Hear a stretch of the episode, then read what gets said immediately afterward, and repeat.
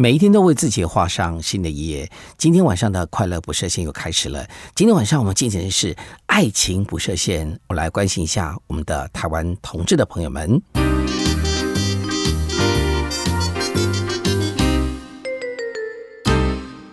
今天我们的单元“爱情不设限”呢，我们邀请到社团法人台湾同志咨询热线协会。我们长期呢，请他们跟我们共同合作。我们也非常谢谢呃社团法人台湾同志咨询热线协会的朋友们呢，啊每个月呢会抽出一个时间呢，来到我们的录音室来录音。啊，大家都很忙，你知道吗？而且大家都是职工，能利用这样时间来共同来服务这些所有的朋友们。也希望这个单元能够让。我们社会上很多的朋友能够了解，我们台湾很多同志的朋友需要协助。啊，今天呢单元里面，我们就特别继续来聊什么呢？聊就是我们的同志的。父母亲，我们关怀一下同志的家属跟朋友们，他们生活中间的方方面面。其实我们讲到同志的呢，其实不一样又怎样？当然是可以形容一种感觉。可是对于父母亲来讲，不一样又怎样的背后，其实充满了很大的压力。今天我们非常开心，继续让我们这个社团法人台湾同志咨询热线协会的阿球来聊聊，同志父母亲如何来自处。嗯，其实很多爸爸妈妈啊，就是经历过，譬如说刚呃之前讲的自责啊，或者是说呃害怕、担心的历程啊。其实，身为爸爸妈妈最重要、最重要的一个课题，其实是亲戚的压力啊。对耶，很多爸妈其实呃知道自己小孩是同志之后，其实就会开始遇到一件事情是，那我。该该不该把这样的事情让我的亲戚知道，或者尤其更严重的是，那我的长辈可不可以知道？嗯，有些爸爸妈妈都会在想说，那呃呃，应该这么说，就很爸妈都会有一个责任，叫做教养小孩嘛。嗯嗯。可是当呃家里的家族啊亲戚知道的时候，通常会面临到一件事情是，那你怎么把你的小孩教成这样？嗯嗯。他有好像在被责怪的感觉，好像教育失败的感觉。对，所以我觉得很多对很多爸妈来说，呃，亲戚啊或者是长辈的压力，其实。是他们在面对这个事情的时候所要处理最重要的一个状态，也是最后一个关卡了。嗯，通常这样子的呃关卡，其实是也是要看这个爸爸妈妈自己内心有多勇敢然后，嗯嗯。呃，我们有些爸爸妈妈其实呃，当他刚刚刚开始知道也什么都不了解的时候啊，连外面的一个外人的眼光，嗯，看到他小孩的状态的时候，他都会觉得啊，他是不是知道了什么？他是不是在想什么？他是不是在问什么？比如说，我们有个妈妈。她其实她小孩是一个很帅、很帅、很帅的女同志，就是很阳刚的女同志。是，然后呢，呃，她只要经她以前不知道的时候没事，一旦知道了之后，呃，楼下的门房管理员管理员贝贝如果说那是你的女儿吗？嗯，他马上就整个人就吓坏了，然后就跑出去，这样他说再也不敢下去了。这样为什么？因为他内心不勇敢的时候，他其实。会觉得整个世界都在评价他、评断他，怎么把女儿教成这样？嗯嗯。可是当有些妈妈开始越来越开始越来越勇敢，愿意为小孩说话的时候，其实呢，他会开始愿意知道怎么帮小孩辩护。嗯嗯。譬如说，有些小孩就是哦，就误会他的女儿很帅，看起来像女儿，呃，像儿子。嗯。就会呃，就说这是你儿子吗？嗯。这个妈妈现在很非常非常的就是也很勇敢，就马上就说不，这是我的女儿，她是一个帅 T。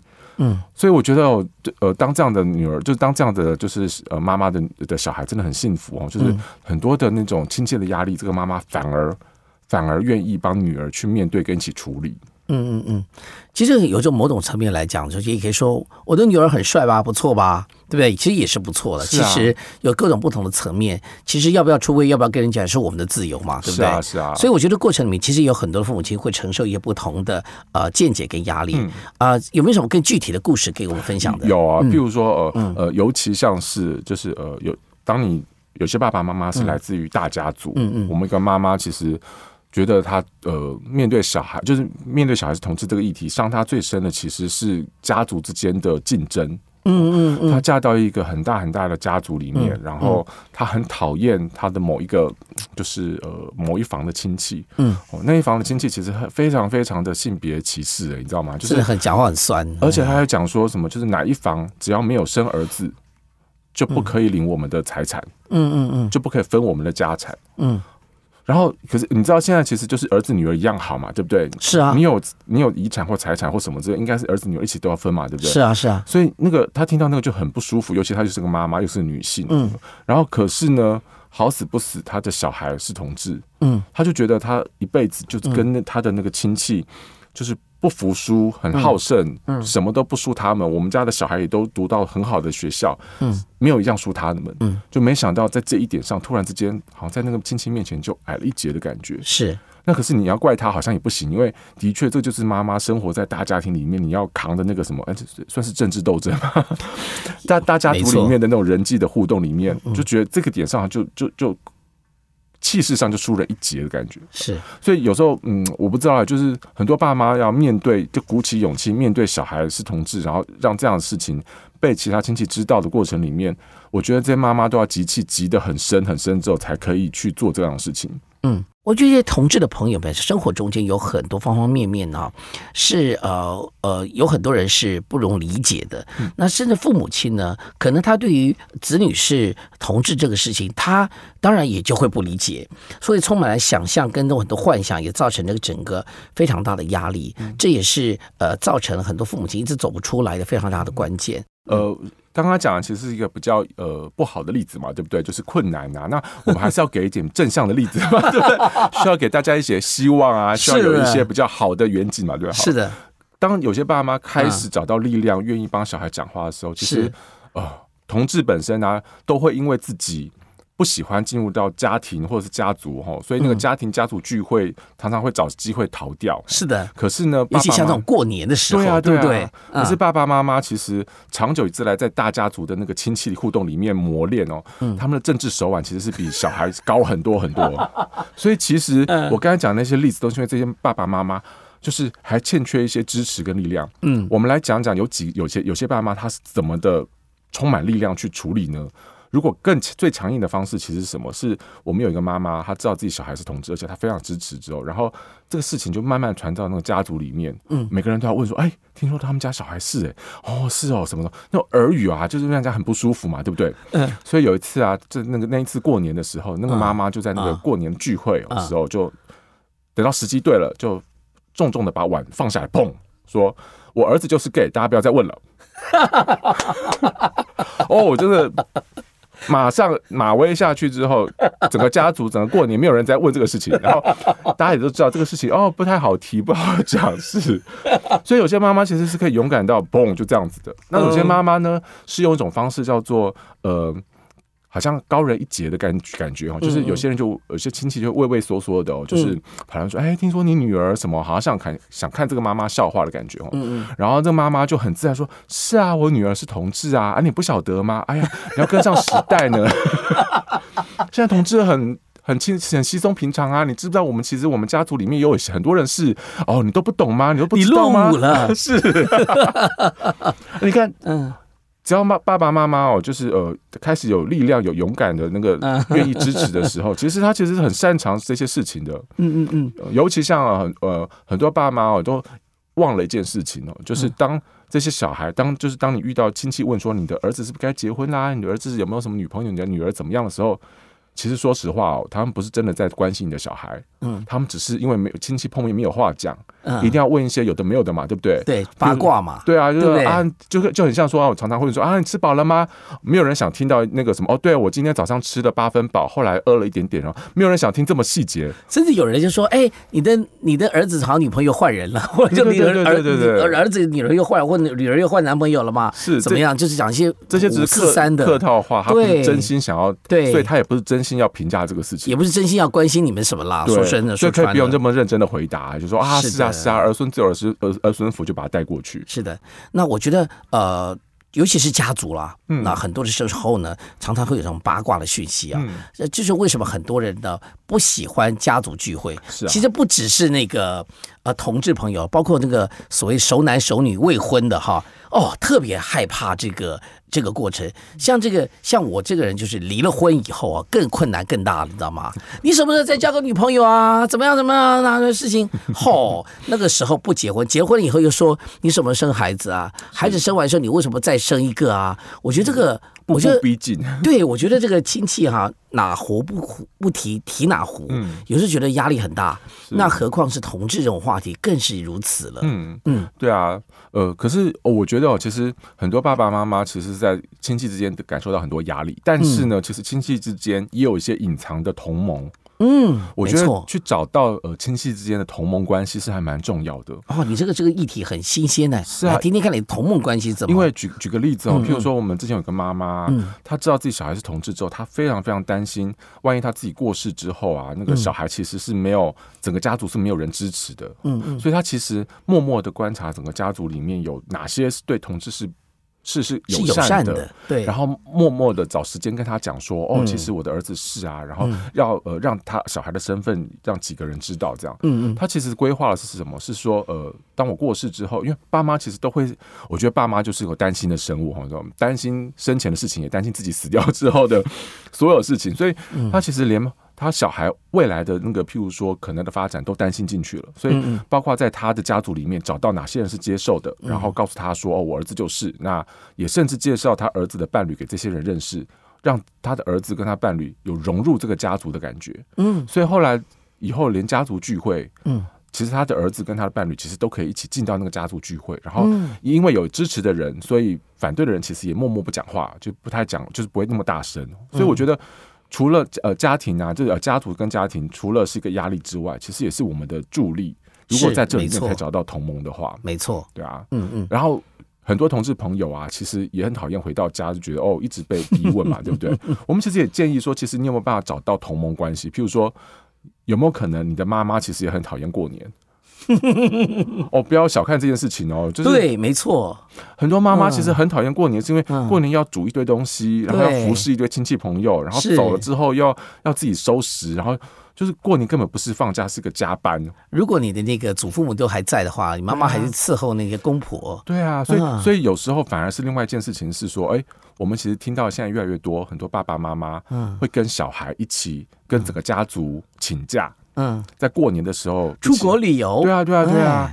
哎。啊，如果你真的发现哦，就是你不想回家，说明在某种程度上，你也可以找家里的某一个人的同盟一起说好，那今年我们就打卡式的回家，嗯哼，就譬如说，呃，在家里就是来家里就是吃个年夜饭就回家，嗯，或者是干脆就是跟姐妹兄弟姐妹联合说，那我们今年就不回去了，我们就到国外去过年。嗯嗯，我觉得那些都是找同盟的方式啦。嗯嗯嗯，我觉得这是很有趣的事情。我觉得在家族的相处中间呢、其实呃，我们讲说在一系列的一个社会里面，你看他们这种所婚姻里面，其实有很多类似的问题。那包括结了婚以后，哎，或者是夫妻两个人的生活的这个状况不一样。我举一个最近的例子，我讲好几遍了哈。我一个朋友，她的这个这个老公呢，是一个比较阴柔的人，嗯，很会做家事，很会带小孩啊、小孩都很喜欢他。那么，老婆是一个很强势、很会做事业、很希望往外跑的，她根本带小孩带不住，你知道吗？那他们两个分工的很好，那么小孩带的很好，老公小孩带的很好，家庭也整理的非常漂亮。我这个朋友非常会做家事 啊，这个男人会这样做家事实在是少见，你知道吗？然后呢，老公也呃，老婆也很会赚钱，他们就这样分工是男主内。女主外，那男生是没有上班的哦。他们两个夫妻是非常的琴瑟和鸣，啊，家庭也非常幸福美满。可是你知道吗？家族对这个男方压力很大，嗯他觉得你这男人没用，嗯，我怎么不出去工作呢？我怎么老婆赚钱吃软饭？这他每次家族见面的压力是来自这方面的事情。所以你发现，你知道，其实坦白讲，不只是同志的压力了。嗯你只要跟社会化有很多不一样的时候呢，其实这种压力就会存在。是啊，家族真的会需要开始容纳越来越多。多样化的家庭的存在啊，包括像刚才讲的新好男人跟女强人组合的家庭啊，是啊，哦，譬如说有呃同志的家庭啊，嗯。有两个男生，我们其实现在越来越多呃男呃两个男生结婚，呃两个男生在一起之后有自己的小孩，或两个女生在一起之后有自己的的小孩，嗯。像这样同志家庭其实也越来越多，嗯嗯。而这些东西其实是我们同志父母嗯，也期待的一个状况哦。对，很多人会觉得说，哦，那个同志父母就是接受自己小孩是同志都已经这么困难了，嗯他可以接受自己小孩有小孩吗？嗯，我觉得其实不要太小看爸爸妈妈的那个这些爸爸妈妈的能耐哦。我们发现有件事情呢，就是有时候呢，当他发现自己的小孩有小孩的时候，嗯那个喜悦，当爷爷奶奶的喜悦会远高过于 那个发现自己小孩是同志的痛苦。我举个例子哦，就是呃，我们之前认识一对在在国外的结婚的男同志，是啊其中一位是台湾人，是然后他呢，其实呃。出柜的时候，就跟妈妈讲，爸爸是不知道的。然后跟妈妈讲完之后，妈妈好像也比较可以接受，之后他就出国了，就就没有再回来了嘛。然后在国外遇到他现在的伴侣，然后两个在当地结婚了，然后准备要小孩。然后在那一次回国回台湾的时候，就讲就跟。这次回国就变成有两个目的，第一个目的是跟妈妈讲说我要有小孩了，是另外一个目的是什么呢？是跟爸爸讲说我是同志，而且我要有小孩了。我觉得对爸爸的那个冲击感很大吧？我们我们都这样想。妈妈还好嘛？就妈妈起码知道了，知道有小孩这样。OK，爸爸是一次知道一连串事情，两个事情。对，就后来发现，哎，爸爸好像一下就秀就 OK，为什么？因为爸爸。含义弄孙，海英弄孙很开心，你知道吗？他很忙啊，他没有时间管理是从哪来的。他就说哦，对对，小孩很棒，他们还生了一对双双胞胎。所以后来我们在脸书上看到这个消息是，这一对爸妈，就是这一对爸爸妈妈就定期的出国，在那边在看他孙子。对对对，long stay，这样三个月照顾完小孩的。所以我觉得很多爸爸妈妈哦。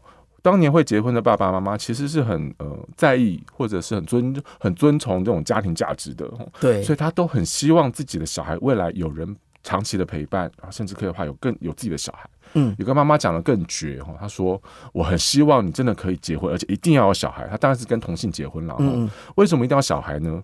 就你有小孩之后，就知道当年我多有你有多痛苦。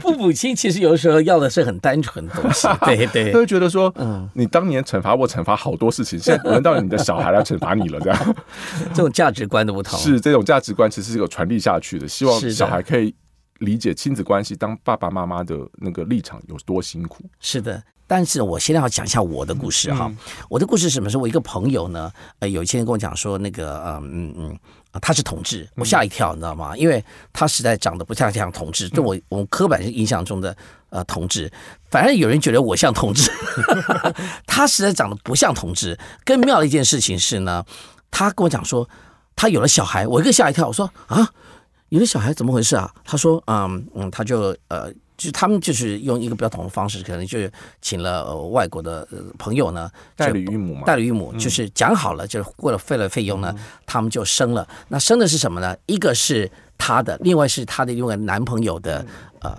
这这种，所以他们两个就是生了两个小孩，一个男生，一个是女生。那么呃后来呢，但生完以后，代理育母就回去了。就结束了，就工作了，他就回去了。嗯然后呢，呃，他们两个就生活在一起。那这一对儿女呢，非常的可爱。呃，同时呢，就从小以后就是两个爸爸。嗯，所以我觉得跟很多的这个啊，所谓爱家联盟的朋友们跟你讲说，其实你们想太多了。这两个呃，带来这个爸爸妈妈，都他们这个他这两个爸爸呢，对小孩的教育非常的好，呃，非常重视，也非常有爱心。然后同时呢，呃，这两个这个一男一女的这个这个小朋友呢。也跟朋友人讲说他是两个爸爸，嗯。啊，他是说两个爸爸，然后呢，呃呃，因为长期以来他们非常热衷学校的一些活动，那么也不论是家长会啊各方面，他们常出席，甚至做家长会长哦，所以呢，这个整个家学校里面对他们的了解之后，是对这个同志的议题呢。是非常正面而认同的，所以我觉得这个这个当下的努力，其实大家都要共同努力。就是很多同志的朋友们，你也要给大家一个正面的形象，说你是在社会的一个正规的道路上行走，不论是你的性倾向是什么。所以呢，在我身上看到了他们的关键在哪里呢？很多所谓的呃想象空间很有幻想力的这些呃什么爱家系统的这些朋友们呢，我觉得一个很有趣的道理，我可以告诉你们哈，这一对的这个他的生出来的他们这个一个男生一个女生的小朋友呢，基本上到目前为止，一个是国中了，一个是小学六年级，基本上他们都还是喜欢异性的。可是他们完全理解同性怎么回事？我觉得这是一个非常呃成功的告诉我们一个非常打破他们迷思的一个例子。这是我身边亲生我看到的一个状态。因为对同志来说，想要生小孩这件事情，嗯，是非常非常要。慎重跟谨慎的，嗯嗯，为什么？因为我们都很清楚知道，小孩要生要养要怎么长大，其实过程中是要很多很多的参与，尤其他们又是有两个爸爸或两个妈妈的身份，嗯，所以这些爸爸妈妈当他们要生小孩的时候，一定也准备好想好说未来怎么跟学校老师谈，然后怎么照顾这个小孩。我觉得这样子的慎重会比很多异性恋理所当然的结婚生小孩养大，然后再期待他们结婚那个想象。其实付出的心力会大很大，大很多。我要打打断一下阿球你的话题，是因为我讲到一个情况，就是说，其实现在我们社会上一般生小孩都想的是异性恋的人嘛。其实我发现很多在我们社会新闻里看到很多异性恋父母亲。他没有很想生小孩，甚至还不知道生小孩的目的是什么，甚至他没有用爱带小孩，把小孩出现那些很多很多，包括虐童很多的案件。你会发现，其实所谓生养小孩这件事情，不是只有异性恋的专利。所以在这社会案件上面看起来，其实这件事情对家庭还是观念生小孩这事情呢，的确有不同的见解出现了。是啊，嗯，所以我我们其实一直在提倡一一个观念哦，就是一个幸福的家庭，重点不是它的结构是什么样子，嗯。重点是抚养者是不是有爱，抚养者是不是有付出心力在照顾他小孩。嗯，所以如果是个单亲，或者是一个呃隔代教养，是。或者是各种不同的组合，我觉得只要照顾者有爱心跟知道怎么投投注资源在小孩身上，我觉得那个会远比很多漫不经心的父母来的强很多。嗯，我我觉得很多小像呃，我觉得很多。隔代教养或者是呃单亲的小孩也很成功啊。对他，他们其实承受的压力就跟同志很类似，是他们都会觉得他们承受压力其实不是来自于爸爸妈妈，或是就是他们的家长，嗯，而是外界的压力。对，没错。如果外界没有给他们压力，他们其实活得很开心。我有个朋友啊，就是一个女性朋友，她的这个呃，他有六个小孩。嗯哇，然后然后呢，前面三个小孩比较大了，嗯，然后呢，后面三个小孩也因为有有两个是双胞胎，嗯然后呢，最后三个呢，一个是国中，一个是两个是小学，嗯，那呃，这位女性呢，她的这个老公十年前就过世了，换句话说有。呃，将近有十年的时间要带三个最小的小孩，那其他的三个因为已经成年比较大了，所以他们相隔年龄是比较长的。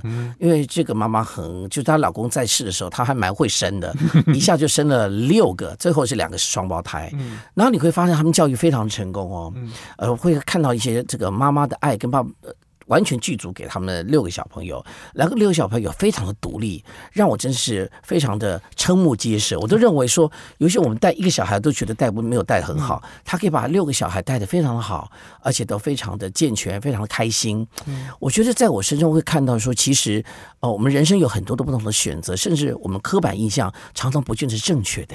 是啊，嗯，而且从我觉得从我呃服务的爸爸妈妈身上来看到一个很有趣的现象哦，就是这些爸爸妈妈其实有些已经当阿妈公了，嗯，哦，他们的小孩已经有其他的小孩，嗯，然后呢，以前我们都会想象说，同志父母可能就很伤心很难过啊，然后可能就会在里面呃，就是家造成家庭破裂啊什么的，嗯。其实没有，其实每个家庭或家族的呃都在继续进行当中，嗯，然后你一个同志的爸爸妈妈，慢慢就变成是一个同志的。的一个呃阿公或者阿妈之类的，我我觉得那个还是回到那个家庭的那种整体性来看，还是有些延续在那边。我其实是蛮蛮开心可以看到这些事情的，而且呃拉回到拉回到我重重新回来讲我们的爸爸妈妈哦，尤其是妈妈，你没有发现其实我们谈到后来都在谈妈妈，嗯，爸爸去哪里了？爸爸好像很少出现在话题里面。对对，我我我们一直在发现一件事情是妈妈真的很。需有时候妈妈比较可以愿意出来求助，嗯，然后出来呃，譬如说听别人在谈什么，然后得到一些资源，然后往前走。可是爸爸呢，通常不太敢出来求助，他觉得就是我是好像传统爸爸的想象嘛，对，就一家之主，对，我我我出来是要解决问题的，我不是接受帮助的，对对。可是也因为这个状态，所以很多爸爸其实有一点，一旦知道自己小孩是同志之后，有一点封闭自己，嗯。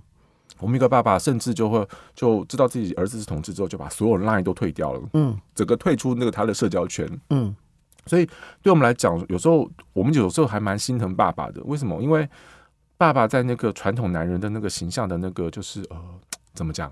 那个框，那个那个那个压力之下，那个包袱，他其实反而很难像妈妈一样比较可以呃宣泄情绪，然后慢慢得到帮助。嗯，反而是我们这群妈妈们。非常的有活力，甚至他们还自己组成了一个吃喝团，然后照顾一些新来的爸爸妈妈，然后让他们有更有力量去面对他们的小孩。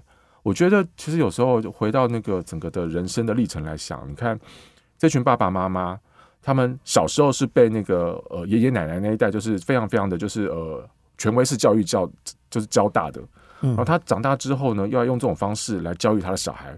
可这时候小孩完全不一样，他们完全会反抗，说你不要用以前那一套来教我。所以我们的爸爸妈妈有感受到一种觉得我自己好像是一个夹心饼干，是上面压下来，然后下面又压上去，他们觉得自己很夹心哦。所以有时候通常觉得我们这些爸爸妈妈展现另外一个典范，叫做既然上面压下来，下面又压上去，我们就把观观念跟呃焦点放回我们自己身上。是，你看我们现在呃人的寿命大概都可以活到九十岁左右，嗯嗯，那很多爸爸妈妈知道自己小孩是同志的时候，都差不多才四五十岁对，哦。未来可能你还有五十年、六十年可以活。说说一句笑话，就是嗯，结第二次婚都可以。四五十年的婚姻，其实就对。是那有时候啊，其实人生是自己的，嗯，生养小孩只是你的人生的阶段性目标。对他们成他们成熟了，长大之后，他们有他们自己的人生。那我们自己的人生就停住了吗？没有，没有啊，我们后面还有好多好多好多人生可以对，做。没错，我妈我妈妈呃退休之后啊，嗯。我妈也都是也是国呃也是呃老师哦。她嗯。退休之后，后来就之前有一段时间兼了七个地方的义工。嗯，我觉得她比我人生好忙啊 是好忙啊，我我觉得嗯。很嗯多爸妈开始应该要把呃目光嗯，关注点从小孩拉回到自己身上，是，不要再帮小孩操心东操心西。嗯，你自己过得很好，你的小孩就也会过得很好。对，没错，对，这这是我从那个这群同志朋友，呃，同志的爸爸妈妈，就是陪伴他们的过程中，我觉得他们教会我这件事情。嗯嗯，我也在想说，未来，当我未来呃，不管是不要结婚、有小孩之类的，到了某个阶段之后，我还是要把我的所有的关注点拉回到自己身上。我不是为了要为别人而活，然后我们要为自己而活。嗯为自己而活，不是不只要对同志讲，也要对同志爸妈妈讲，嗯嗯，就你真的要为你自己而活。是没错。今天我们的爱情不设限，非常开心跟这个社团法人台湾同志咨询热线协会合作。今天来到现场是阿球，告诉我们很多同志爸妈的这个呃心路历程。嗯，那此刻最后，我相信很多在呃收音机旁边或者是网络上面的朋友们呢，呃，尤其是身为同志的父母或者是同志的这个朋友们呢，需要让父母亲来多了解的话，怎么样跟你们联系啊、或者是呃散发一些不同的讯息呢？刚刚其实听到很多故事，其实都是呃比较快乐的走过来的爸妈嘛，嗯对不对？嗯嗯但我相信很多同志的爸爸妈妈现在也还在那个历程里面，嗯尤其进进退退的。那所以，如果你本身的小孩是同志，或者是你有知道你的朋友、同事他们小孩是同志，嗯他们也许需要一些帮忙。那如果呃你愿意告诉他们这个资讯，就是在脸书或者嗯是在赖群上面搜寻“亲爱的爸妈”，都可以找到我们。那我们亲爱的爸妈，对，亲爱的爸妈，在脸书或 LINE 上面搜寻“亲爱的爸妈”，都可以找寻到我们。嗯，那我们的我们其实会提供呃爸爸妈妈的咨询服务，或者是个别会谈，或者是座谈会或聚会。嗯不管哪一种状态的呃接触，我觉得你现在需要的其实是有人陪伴，跟有人理解你的状况。嗯，那我觉得其实只要有这样的需求，联系我们，搜寻“亲爱的爸妈”，其实都可以找到我们。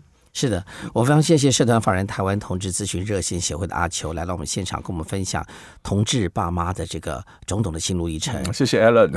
呃，我们下次呃再跟你聊喽。嗯，好，拜拜拜拜。